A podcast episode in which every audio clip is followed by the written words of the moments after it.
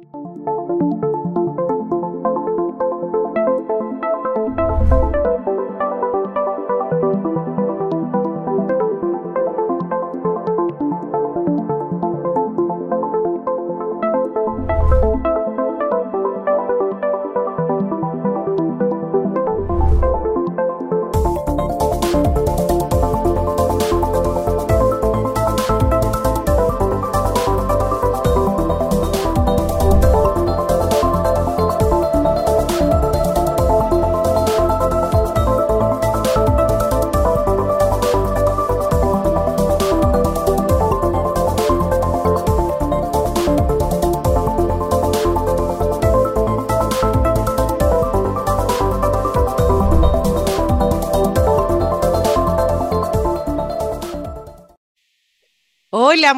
días a todos nuestros auditores. Les damos la bienvenida a nuestro programa los miércoles Dataverso, donde siempre hablamos de análisis de datos, ciencia de datos, aplicado a distintas industrias, disciplinas. Hablamos mucho de transformación digital y de los nuevos liderazgos. Para continuar, les recuerdo que este programa está respaldado por el Centro de Transformación Digital de la Facultad de Ingeniería de la Universidad del Desarrollo y nos pueden seguir todos los miércoles a través de nuestras redes sociales Ingeniería UDD-bajo en Instagram y Twitter y Ingeniería UDD en LinkedIn y TikTok. Les recuerdo también que pueden seguir la programación semana a semana y durante el día de Divox Radio a través de sus redes sociales en Instagram, Twitter, Facebook y LinkedIn. Hoy tenemos el agrado de contar con Luis Morán. Eh, les hablaremos cómo las organizaciones se están transformando y para dar una introducción sobre quién es Luis, él es un profesional de tecnologías de la información de España, con más de 35 años de experiencia profesional. Es ingeniero industrial e ingeniero informático y comenzó en el sector energético. Pasó al sector financiero y desarrolló su carrera profesional en telecomunicaciones, donde ha ocupado distintas posiciones de liderazgo y directiva. Y actualmente es director, eh, perdón, asesor senior de tecnologías de la información Está especializado en el ámbito de la gestión de los departamentos informáticos y es autor del libro Gestión del Servicio con ISO IEC 20000. Ahí eh, probablemente durante la conversación te estaremos haciendo algunas preguntas al respecto. Em, nos invito a seguir en contacto aquí nuestra señal de Divox Radio, una breve pausa y ya volvemos con Luis Morán para hablar sobre las organizaciones y su transformación. Divoxradio.com Tecnología, innovación y ciencia. A un solo clic. Ya comienza un nuevo programa en Divoxradio.com.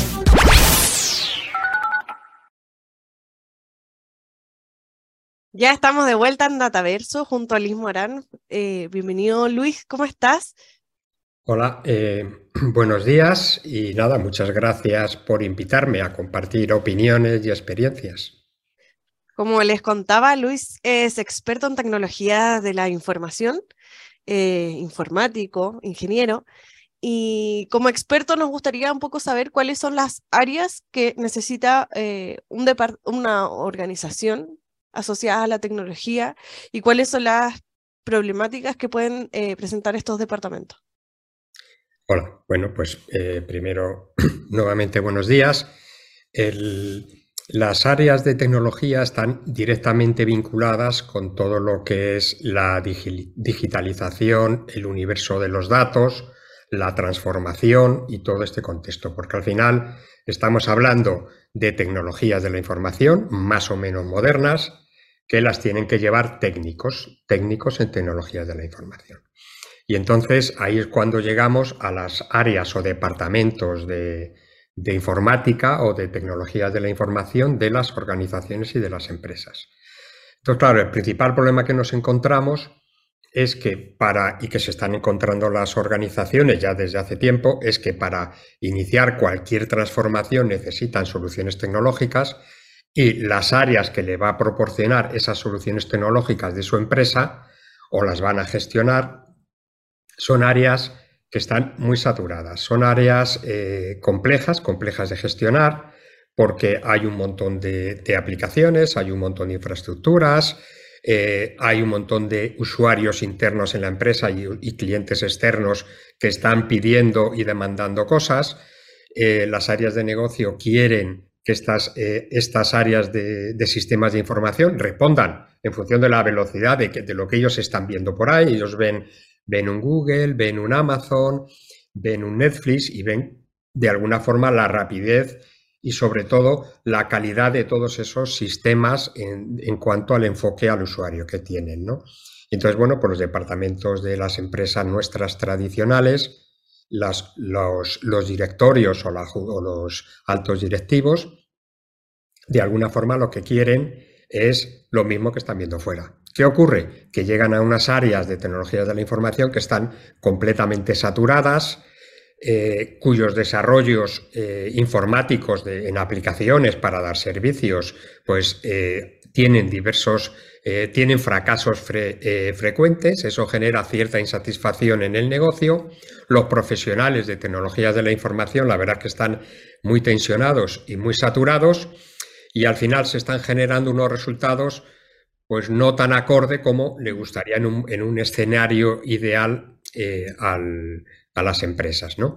Y esto nos hace estar en una situación muy contradictoria. Por un lado, eh, vemos que los negocios y las organizaciones tienen que cambiar y por otro lado vemos que uno de los motores para ese cambio lo tenemos totalmente eh, encasquillado, ¿no? Está totalmente, tiene como en lugar de aceite para engranar los, eh, los engranajes del motor, tiene como arena, ¿no? Que va generando mucha fricción. Tú nos hablabas de empresas como Google, Amazon, que dentro de su organización interna han aplicado eh, distintas lógicas a las que estamos acostumbrados como dentro de una empresa. Cuéntanos un poco cuáles son las herramientas de estos nuevos liderazgos para poder tener eh, organizaciones tecnológicas funcionales, ágiles, dentro del mundo de la tecnología. Muy bien, bueno, pues el, a ver, la mala noticia es la que he dado antes, ¿no? Que el escenario que tenemos actual es muy complicado. Eh, para soportar el dinamismo que requiere un poco las, eh, los propios negocios de las organizaciones. Eh, la buena noticia es que eso que han ido haciendo por ahí fuera, otros, otros grandes que han tenido buen resultado, la industria o el mercado ha ido generando todas esas lecciones aprendidas de cosas que han ido funcionando bien y lo han ido recopilando en un conjunto de eh, a veces se llama mm, cuerpo de conocimiento, otras veces es una mejor práctica, otras veces es un estándar o una norma internacional y al final pues nos encontramos que hay una gran riqueza de este tipo de conocimiento puesto en el mercado. Hay, yo tengo identificados pues más de 50 marcos o, mejores prácticas o estándares internacionales que pueden ayudar a las áreas de TI de tecnologías de la información a salir de ese, de ese digamos, de ese bloqueo o de esa complejidad, a ir saliendo poco a poco de esa complejidad. Entonces, la buena noticia es que tenemos un montón de, conocimiento y que hay que analizarlo, entenderlo y aplicar lo que tú vas necesitando. Y ahora a lo largo de hoy, pues os iré comentando de, la, de esta conversación, os iré comentando pues algunas experiencias y algunos temas que he ido viendo. Em, acerca como de la transformación de las organizaciones, estamos viviendo como un cambio ya hace más de 10 años, eh, donde la tecnología ha involucrado muchos cambios eh, organizacionales, em, nuevos liderazgos, eh, formas de comportarse dentro de una organización que son distintas, porque nosotros estamos acostumbrados como a un sistema súper parejo y ahora eh, el mundo cambia constantemente. Los datos también eh, están involucrados en este cambio porque van poniendo un poco las reglas del juego. Muchas organizaciones que trabajan con datos para tener como los perfiles de, sus usuarios. Y mm, cuéntanos un poco cuál es el contexto de España sobre las normativas que, que están como al respecto del tema de esta transformación? bueno, pues en, el ámbito en el ámbito español, pues como también os comentaba, hay muchas. Bueno, es España, pero no solo España, porque también hay fuera de. Es un conocimiento internacional al que ya se tiene acceso, ¿no? Eh, por ejemplo, tenemos mm, conocimientos en formato de cualquier entorno para todo el mundo de la agilidad, de la agilidad tanto en los equipos de desarrollo como de la agilidad en los temas de empresas. Todo este mundo de la agilidad tan moderno y que estamos descubriendo en, en la segunda, casi ya, bueno, ya estamos en la tercera, hemos descubierto en la segunda década del siglo XXI. en realidad viene del siglo XX, de los años 60, del mundo lean, cuando de alguna forma se empezó a transformar la fabricación de coches en Japón eh, con la parte de Toyota que sale todo el mundo de lo que es el movimiento Lean, Lean Manufacturing, que es un cambio de mentalidad y de estructura normalmente de los directivos y de los trabajadores y de una forma de enfocar. Eh, el mundo allá lo absorbe y lo transforma y lo adapta para el desarrollo de software y ya pues hace como cinco, años o así, las organizaciones empiezan a ver esas áreas de desarrollo de software que están funcionando con una cultura distinta, empiezan a ver cómo se están se, les está yendo bien y lo empiezan a aplicar al negocio y empieza el tema de agilidad en el negocio. Eso engancha con la transformación digital, eh, conecta con la aparición y la irrupción de un montón de tecnologías que son transformadoras o digitalizadoras. ¿eh? Eh, vuelve la, importancia de los datos. Las organizaciones empiezan ahora a dividir entre qué es tecnología y sus aplicaciones y cómo tengo gestionado los datos, cómo los gobierno, cómo los gestiono, cómo los administro y también cómo hago los aspectos de privacidad tan importante en muchos países eh, porque hay eh, autoridades regulatorias bastante estrictas. Luego, entonces, de alguna forma, yo creo que en el ámbito de España, porque lo que nos he dicho es que efectivamente estoy hablando desde Madrid, en España, aquí ahora es invierno, me he puesto camisa porque si no iría con un jersey y casi con un abrigo puesto. ¿eh? por, porque allí sé que estáis en verano y si no, si vais a morir de calor al verme. Y nada, pues yo creo que este contexto de hay un, tema muy rico y muy importante ¿no? en este mundo de las, de las buenas prácticas internacionales que se pueden aplicar, tanto en España como fuera de España. Y aquí volvemos un poco a los nuevos liderazgos que hablábamos al inicio, em, porque para poder llevar como esta cantidad de cambios, esta cantidad de datos y tomar en cuenta las regulaciones y además los cambios de la cultura organizacional, eh, el liderazgo que debe estar adaptado para todos esos desafíos, em, yo creo que todavía está en un proceso como de evolución Em, dentro, incluso desde la educación. Eh, cuéntanos un poco como, qué opinas al respecto, como, qué es lo necesario para tener como un liderazgo eh, completo para todos estos desafíos y, y, qué es lo que se necesita actualmente para poder cumplirlo. Bueno, yo en los temas de liderazgo veo, hay dos aspectos muy interesantes. Es eh, uno, el que he analizado yo, eh, para desarrollar una norma española y el otro, que luego os contaré, eh, y luego, y el otro aspecto que es muy pragmático y es muy curioso y un poco a mí me ha sorprendido. Y el otro es el que se predica ¿no? en los foros en el ámbito de transformación, que hace falta unos nuevos líderes, que hace falta un cambio y una visión eh, distinta de los ejecutivos y de los directores, incluso de los profesionales. Entonces, eh, yo estoy de acuerdo con eso. Se va hacia un liderazgo que se llama en la industria, se empieza a llamar líder coach, de coaching, de entrenador, que de alguna forma no es un líder autoritario, no es un jefe de departamento a la antigua usanza, que va, a gruñe, da órdenes y espera que recibe, y cuando recibe cosas y no están del todo bien o del todo como él ha querido, de alguna forma eh, regaña a los súbditos, ¿eh? Los abofetea verbalmente, eh, con es total y los desmoraliza. Yo creo que el nuevo liderazgo, en este concepto de líder coach, lo que nos está llevando es a líderes que motivan. ¿Por qué es ese tema? Parece un poco como líderes más blandos, ¿no? Eh, líderes que están implicados con sus equipos y que les motivan, les escuchan y de alguna forma la misión del líder es, fácil, es motivar al empleado. Aquí la palabra motivación es muy importante porque queremos que los empleados Ahora todas las organizaciones buscan empleados con pasión, con interés en su trabajo.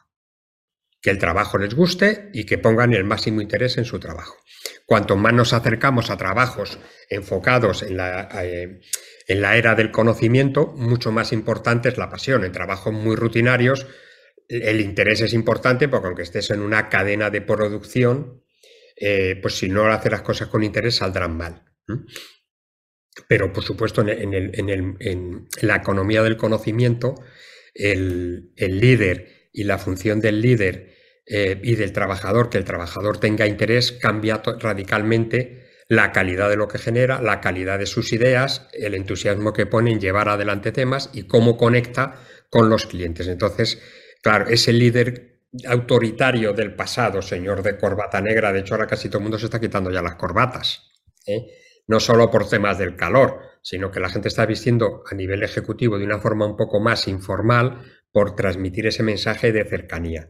Entonces acompañan. ¿Qué ocurre? Que cuando uno de estos trabajadores del conocimiento prueba algo y le sale mal, con buena voluntad, pues el líder coach le anima, le anima a volver a probar y a probar más cosas. Estás probando una actividad de relación con el cliente, una forma de hacer internamente algo nuevo, un enfoque, una nueva forma de relacionar, algo relacionado con el negocio, ¿no? Y entonces eso de alguna forma le permite eh, mejorar eh, que los resultados de la organización sean más dinámicos y más conectados.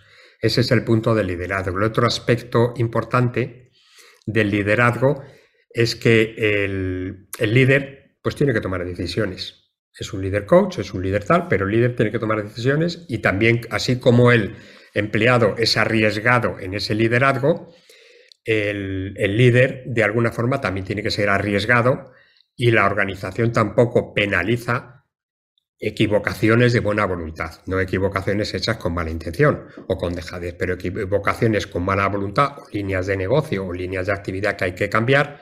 Ese contexto de, vamos, de liderazgo es importante. Aparte, de eso, las estructuras se hacen mucho más planas, ya no hay tantos eh, temas jerárquicos, se pone foco en el equipo, es otro aspecto importante.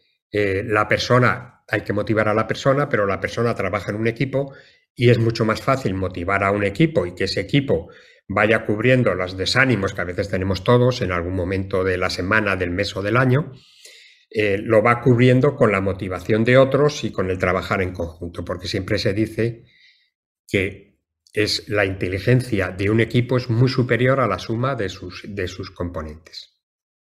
Tú mencionaste como una, una frase que, me pareció muy conceptual, que era economía del conocimiento, si no mal me equivoco. Mm. Em, ¿qué, podrías como desarrollar a partir de eso? Como, ¿Qué podemos interiorizar acerca como de, ese concepto? Bueno, estamos en, en, la era digital y estamos en la era del conocimiento. Los trabajadores ya de alguna forma estamos desde hace, desde la industrialización, los trabajos manuales eh, se van poco a poco reemplazando por máquinas. ¿eh? En la industria automotriz queda muy poco trabajo manual y el trabajo manual está ayudado por, por robots o por exoesqueletos que ayudan a las personas a hacer cosas que a lo mejor no ha compensado meter en, en, temas de robótica. ¿no? Y eso va pasando y va, eso va a ir cubriendo en la sociedad en todos los aspectos. Entonces lo que estamos viendo es que hay, eh, va cambiando el perfil de los profesionales y llevamos a profesionales que están cada vez enfocados a menos actividades rutinarias. Eh, llego por la mañana, eh, meto una factura, tal, tengo una lista de clientes a los que llamar, voy llamando al chuchu. Eso lo harán robots. Y me lo harán robots software o hardware, o un mix de las dos cosas. En el futuro lo irán haciendo. Yo no creo que eso vaya a desaparecer de la noche a la mañana, mm. pero sí va a ir reduciéndose porque todas esas cosas se van automatizando. Y entonces el, empieza, el mercado empieza a demandar eh, una, un trabajador del conocimiento que su, él aporta valor, aporta valor en función de su experiencia y no en función de su conocimiento y en función de cómo interactúa con, otras, otros compañeros y cómo interactúa con el mercado y con los clientes, eh, aporta un, eh, es el valor más importante que va aportando en función, aportando conocimiento y aportando soluciones y todo lo que es repetitivo, eh, sin una variabilidad importante, lo va a ir asumiendo lo van a ir asumiendo las automatizaciones que van a ir entrando poco a poco. Yo no creo que sea un tema muy radical, pero sí va a ir entrando poco a poco. Claro, sobre todo debe haber algún tipo de resistencia, eh, sobre todo porque implican cambios culturales, no solamente dentro de las organizaciones, sino también como eh, los usuarios. Eh, hemos hablado en algún momento dentro de este mismo programa, algunos atención al cliente que son chat y son como preguntas frecuentes, como con respuesta automatizada. Em, ya hemos visto un poco de transformaciones y, yo siento igual algún tipo como de resistencia, eh, pero finalmente como que implica cambios culturales. Y al respecto, me gustaría consultarte sobre la agilidad. Eh, ¿Qué has descubierto como acerca del enfoque de estas transformaciones? Eh, sí, bien, bueno, pues el, de ahí viene que yo creo que era tu, pregunta inicial, eh, una norma española que, de la que he sido yo padre intelectual y, autor principal de ella, eh, que es la norma UNE 71401. Esta norma lo, que, lo que hace es analizar cómo están transformándose las diversas organizaciones en varios aspectos, en el mundo agile, en el mundo de la gestión del servicio, en el mundo de la gestión de la empresa y de todos los sistemas de gestión de la calidad eh, de la gestión energética, medioambiental, sostenibilidad, etcétera. También cómo hacen algunas empresas, cómo organizan y estructuran la innovación y cómo algunas otras empresas aplican pues alguna sistemática más de optimización de cosas y de recursos, ¿no? de hacer las cosas que ya se están haciendo mejor.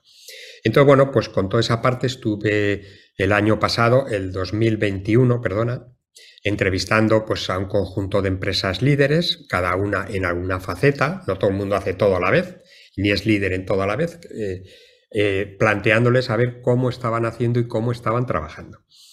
Y de ahí es donde sale esta norma UNE 71401 o estado del arte en la adopción de mejores prácticas.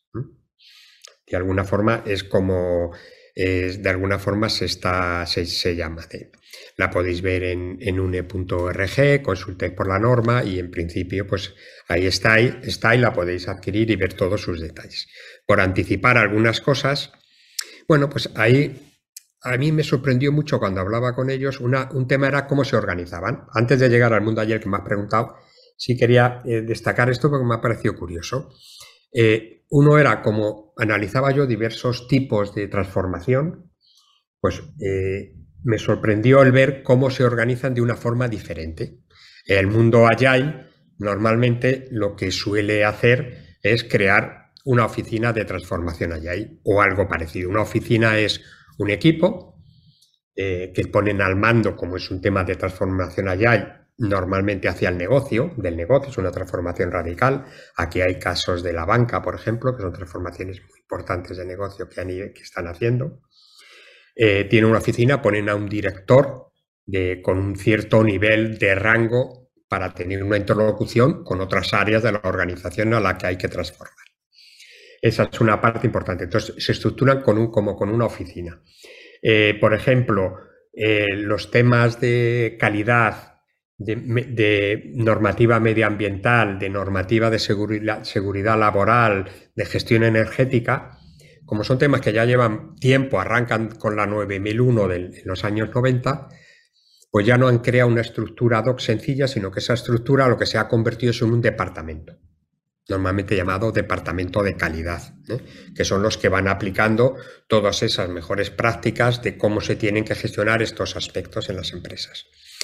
Eh, lo que es gestión del servicio, normalmente tiene unas, cuando se van a aplicar, habitualmente cogen una estructura tipo proyecto, contrato un proyecto de alguien externo que me viene a desarrollar estas cosas. Y, el, y con los temas, por ejemplo, de innovación, lo que yo he visto, que lógica, no es que se tenga que hacer así, sino es cómo lo han ido eh, adoptando.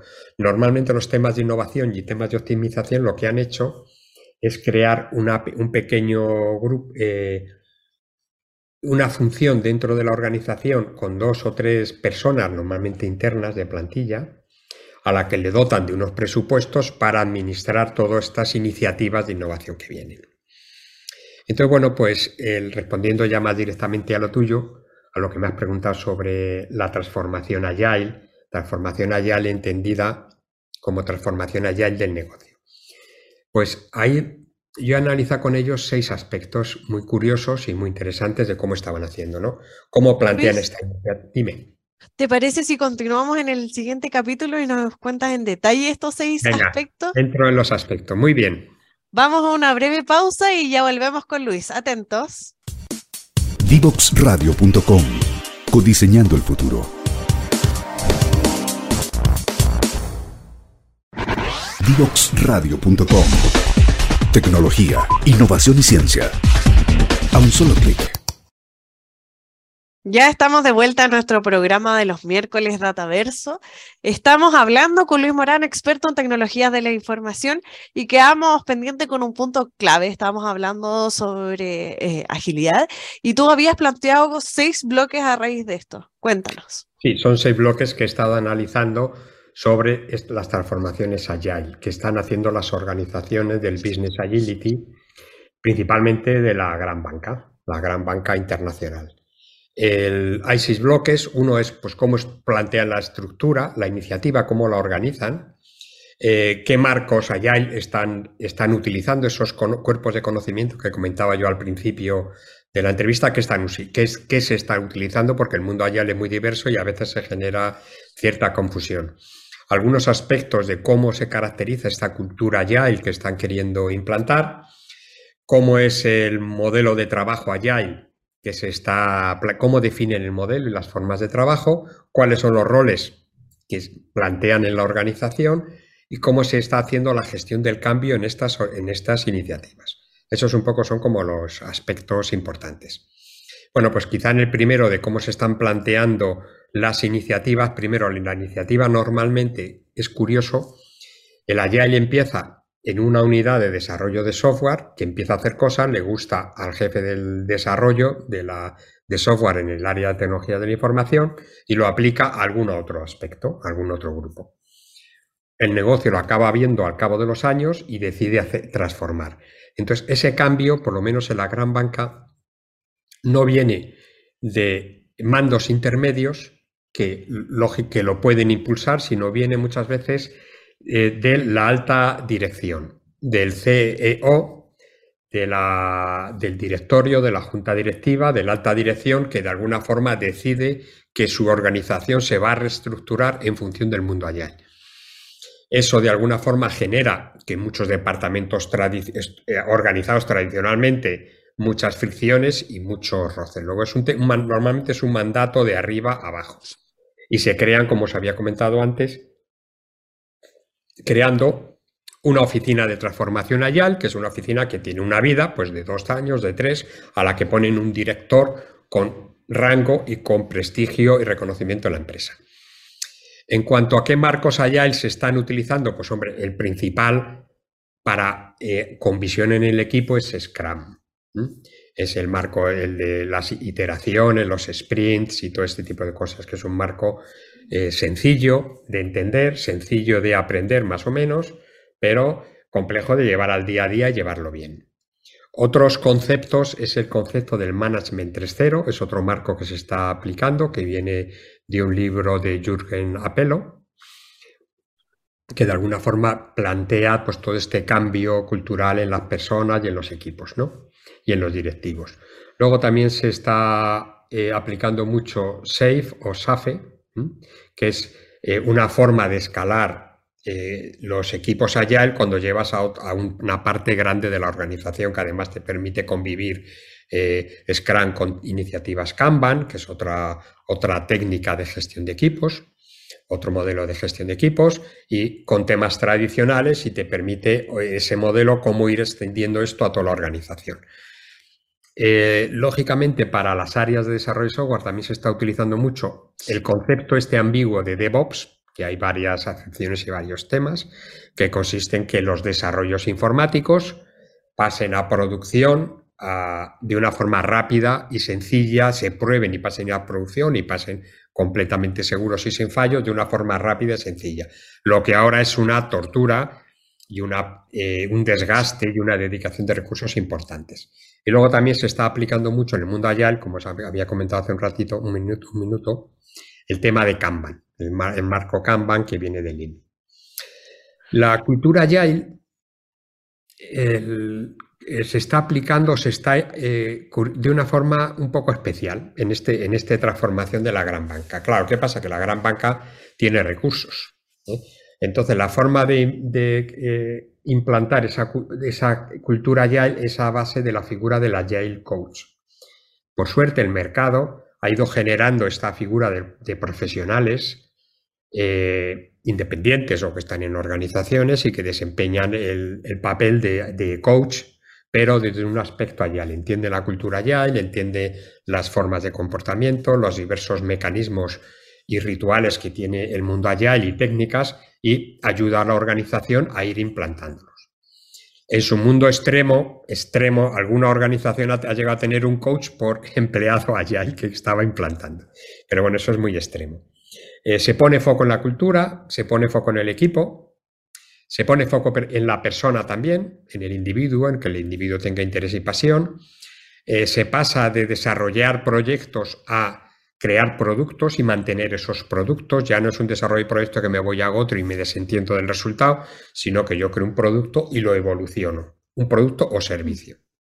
La motivación es importante, muy importante el aprendizaje continuo de los profesionales, aprendizaje en base a su experiencia y, aprendizaje por eh, mejora de sus skills con temas de formación y tema externo. Y luego, pues ese aspecto del líder coach o nuevo liderazgo que era importante. Pero sí, mm, perdón, Sí, sin duda, eh, algunos de los aspectos como de eh, la agilidad dentro de las organizaciones eh, tienen que ver con un cambio cultural, un cambio de pensamiento desde las direcciones, los denominados de nuevos liderazgos que tú también habías mencionado, eh, me gustaría profundizar un poco como en el mindset digital que se debe tener como dentro de las organizaciones para lograr estos cambios. Bien, a ver, yo creo que para todo el tema de innovar, transformarse, eh, transformarse digitalmente, sacar partido a todo el tema, a toda la información que tenemos en formato de datos, al final hace falta pues una cultura innovadora, una cultura que permita eh, experimentar. Y ese mindset digital eh, lleva a que los directivos tienen que cambiar de forma de ver, pero también los empleados tienen que cambiar. Esto de, no, es que aquí el directorio tiene que cambiar. No, el, empleado tiene que cambiar, tiene que poner pasión e interés en lo que está haciendo. Eh, el contexto le va a ayudar, ¿eh? pero esa actitud de los empleados tiene que cambiar y también tiene que cambiar la aptitud, es decir, los skills y conocimientos tanto de los directivos como de los empleados. ¿Por qué? Porque las nuevas tecnologías nos están barriendo, inundando poco a poco, ¿no? Entonces tienes que saber qué hacer con ellas y cómo aplicarlas y cómo utilizarlas en tu negocio. Luego ahí hay un reskilling continuo en, habilidades que a veces se llaman duras, en el sentido que son conocimientos técnicos de las nuevas tecnologías, y también en habilidades blandas, que son todo el tema de relación, de entender las cosas, de atreverse a decirlo, ¿no? Entonces, bueno, pues este mindset digital, eh, pues en las organizaciones, pues viene a plantear que hay que tener confianza en la persona, eh, organizarse mejor a nivel de equipo, porque trabajar en equipo aumenta el potencial, el cliente siempre es el centro, ya no es el centro lo que yo creo que tengo que hacer, sino es lo que el cliente me manda, creo lo que yo analizo y veo que el cliente está demandando con independencia que a mí no me guste. hay otro punto importante que es evitar la parálisis por el análisis, es decir, hay que hacer cosas. Y el hacer cosas me ayuda a entenderlo y a mejorar las cosas, porque si me quedo analizando de una forma muy concienzuda, pues a lo mejor cuando voy a hacerlo, lo hago mal, o lo hago, ya se ha pasado el interés, o no estoy atinando con lo que en realidad quiere el cliente, porque no es lo que yo quiero, sino lo que quiere el cliente. Y el cliente no es una persona única que le preguntas y te responde. El cliente es el mercado y muchas veces no sabes qué, tiene, aunque haya técnicas de analizar sus, lo que él quiere, pero hay que predecir eh, nuevos temas. Lógicamente, darles cosas al cliente en función de un valor, pero hay que ponerle un precio porque necesitamos ingresos y hay que darlo con un margen, tiene unos costes y hay que generar ese margen. Entonces, en este tema de, hacer cosas, pues hacer cosas sin miedo al fracaso es un tema muy importante. La prueba y error es un nuevo método de trabajo. Pruebo cosas y, claro, lógicamente no voy a probar con toda la facturación de la empresa. Voy a probar en temas nuevos que se permita hacer. Eh, otro factor importante de la cultura digital es pensar en visual, el famoso visual thinking, que también ayuda a idear. Eh, tenemos todo el tema de los post-it, tenemos todo el tema de la facilitación gráfica, de cómo me voy expresando y compartiendo ideas y opiniones con otros de una forma muy visual. El prueba y error me lleva a un prototipado rápido de productos y servicios y, por supuesto, a una interacción inmediata con el cliente por lo menos con unos clientes pilotos. Es decir, yo tengo un prototipado, tengo una idea, he lanzado un tema, pues lo primero es ponerlo en la vida real con un cliente que pueda ser de confianza o cuyo fracaso no suponga la pérdida del cliente como tal. Y mm, hemos hablado casi todo el programa sobre el tema central, que es la transformación digital, que es lo que nos convoca. Cuéntanos qué, es para ti la transformación digital y, tomando en cuenta toda la información que, nos has dado durante todo el programa. la transformación digital es un término que la verdad es que es muy, muy, este, eh, muy extendido y vosotros en vuestras entrevistas casi todo el mundo lo ha venido asociando al mindset digital, y, lo cual me parece magnífico y perfecto. Otros muchos oportunistas eh, de alguna forma dicen, yo ya me he transformado a digital. ¿Por qué? Porque las facturas que me están llegando en papel las escaneo y con un OCR las meto en el sistema de facturación. Bueno, eso es una digitalización puntual, no es una transformación digital. No estás cambiando el mindset de la organización. Entonces yo, después de explicarlo esto varias veces en conferencias y no sé qué, al final lo he resumido en unas siglas que todos los técnicos las van a entender, quizás los no técnicos no tanto. Para mí la transformación digital es TCP/IP, que es el protocolo que se usa en Internet. Utilizo esas siglas para explicar la transformación digital. TCP/IP, el protocolo de Internet. Pero en este caso, la T del TCP es tecnología, el uso de las nuevas tecnologías eh, transformadoras, digitales, eh, la cultura, este cambio del mindset y de la cultura, y la P viene de utilizar estas mejores prácticas, como hemos hablado de Agile, de Lean, de motivación de las personas, etc. Y este TCP, de alguna forma, ¿para qué lo estoy utilizando? Pues lo utilizo esta tecnología, cultura y prácticas para llevar a mi organización a un estado de innovación permanente, innovación continua. Hoy, eh, ayer estábamos con algún tema de RPA, de, automatización robótica con, robot software de algunas actividades. Eh, eh, empezamos a meter temas de movilidad, de utilizar el móvil, luego el tema del teletrabajo, trabajo en itinerancia, que la, pandemia, por desgracia, ha empujado a todos los países y a todas las empresas un poco a llevarlo. está llegando el blockchain y no sabemos qué hacer con él en muchas organizaciones. Eh, está llegando todo el tema de los datos, que ya se viene hablando de ellos y tampoco sabemos muy bien qué hacer. Entonces, bueno, pues todo ese concepto, contexto de innovación permanente, así es como yo lo defino. Recordar, TCP/IP, el protocolo de Internet, tecnología, cultura, prácticas para la innovación permanente. En muchas organizaciones también se ha visto que hay un departamento de eh, tecnología pero ha sido súper complejo como eh, permear la cultura de innovación eh, dentro como de todos los niveles o rangos, departamentos que pueden haber dentro de una organización. ¿Cuál sería como el consejo que tú darías como para poder salir desde este departamento de informática, por ejemplo, y permear en los distintos departamentos que pueda haber una organización? Bueno, eh, muchas organizaciones, ahí hay varias líneas, ir hacia el cloud para liberarte un poco de la tecnología propia, al cloud externo, el aplicar, cambiar tus plataformas, incorporarte en, incorporar no productos software, sino eh, el software como un servicio, como un servicio en la nube, esas aplicaciones que están en la nube y yo las utilizo, ¿no? Entonces, bueno, pues esa parte de tecnología me permite eh, ser un poco más independiente de que mis técnicos tengan mi tecnología totalmente puesta a punto para lo que yo necesito. Pero la verdad es que la fricción es, es tal y ha sido tal que muchas organizaciones, la alta dirección ha decidido poner el, departamento de tecnología, le deja trabajando y manteniendo todos los sistemas que hacen que la empresa esté funcionando y crear un departamento de innovación o de transformación digital con el rol del Chief Digital Officer o como le quieran llamar, que ahí ponen a un tecnólogo que entiende de negocio. Y entonces, bueno, pues están como funcionando esos dos.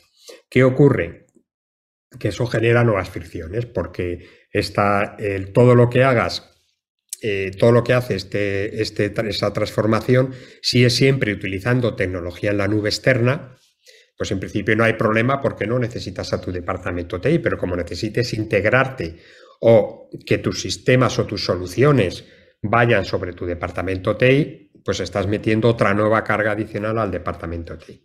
Entonces yo creo que la solución no es buena. Hay veces que un departamento TI crea su propia su propia área de innovación dentro del departamento TI y de transformación digital. Y otras veces las empresas han creado un área nueva que en el futuro, cuando va evolucionando, pues se acaban integrando porque se dan cuenta que están duplicadas las funciones. Pero el problema es el de siempre y es que nuestros departamentos de TI y la tecnología gestionarla es muy compleja. Todo lo nuevo que metamos digital aumenta la complejidad, aunque estemos en la nube en una parte importante de ellos. Y entonces, bueno, pues mi recomendación es que hay que aplicar las buenas prácticas y en la medida de lo posible que el negocio, eh, todo el tema de regulación te lo permita, ir hacia soluciones empaquetadas externamente que tú utilizas fuera de tus infraestructuras. Luis, muchas gracias por acompañarnos hoy. Ya se nos hizo muy cortito este bloque. Eh, si alguien quiere contactarse con Luis, ¿cómo lo pueden hacer? Bueno, pues para no andar direcciones de correo ni nada esas cosas aquí, que es un poco liada, eh, a través de LinkedIn, Luis Morán Abad, me buscáis y os hacéis amigos míos y ya pues tenéis ahí mis datos de contacto. Muchas gracias, Luis. Los invito a todos a una breve pausa y ya volvemos. Muchas gracias a vosotros. Desde Chile para el mundo. Divox Radio. Señal online.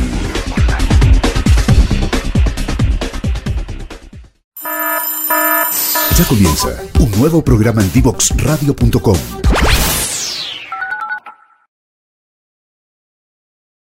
Ya estamos de vuelta en Dataverso, nuestro programa de los miércoles aquí en Divox Radio. Hoy hablamos con Luis Morán sobre las organizaciones que se están transformando, la importancia de mejorar algunas prácticas dentro de las organizaciones y cómo manejar esta abundancia de conocimiento dentro de los mismos departamentos que están en estas organizaciones. Em, también hablamos eh, sobre el mindset cultural, eh, ciertas transformaciones que deben haber dentro de toda la industria eh, bueno, hablamos con Luis Morán, experto en tecnologías de la información. Si se vienen conectando, los invito a revivir este capítulo a través de Divox Radio. Y les recuerdo que este programa está respaldado por el Centro de Transformación Digital de la Facultad de Ingeniería de la Universidad del Desarrollo. Los invito a seguir en la señal de Radio y nos vemos el próximo miércoles en Dataverso.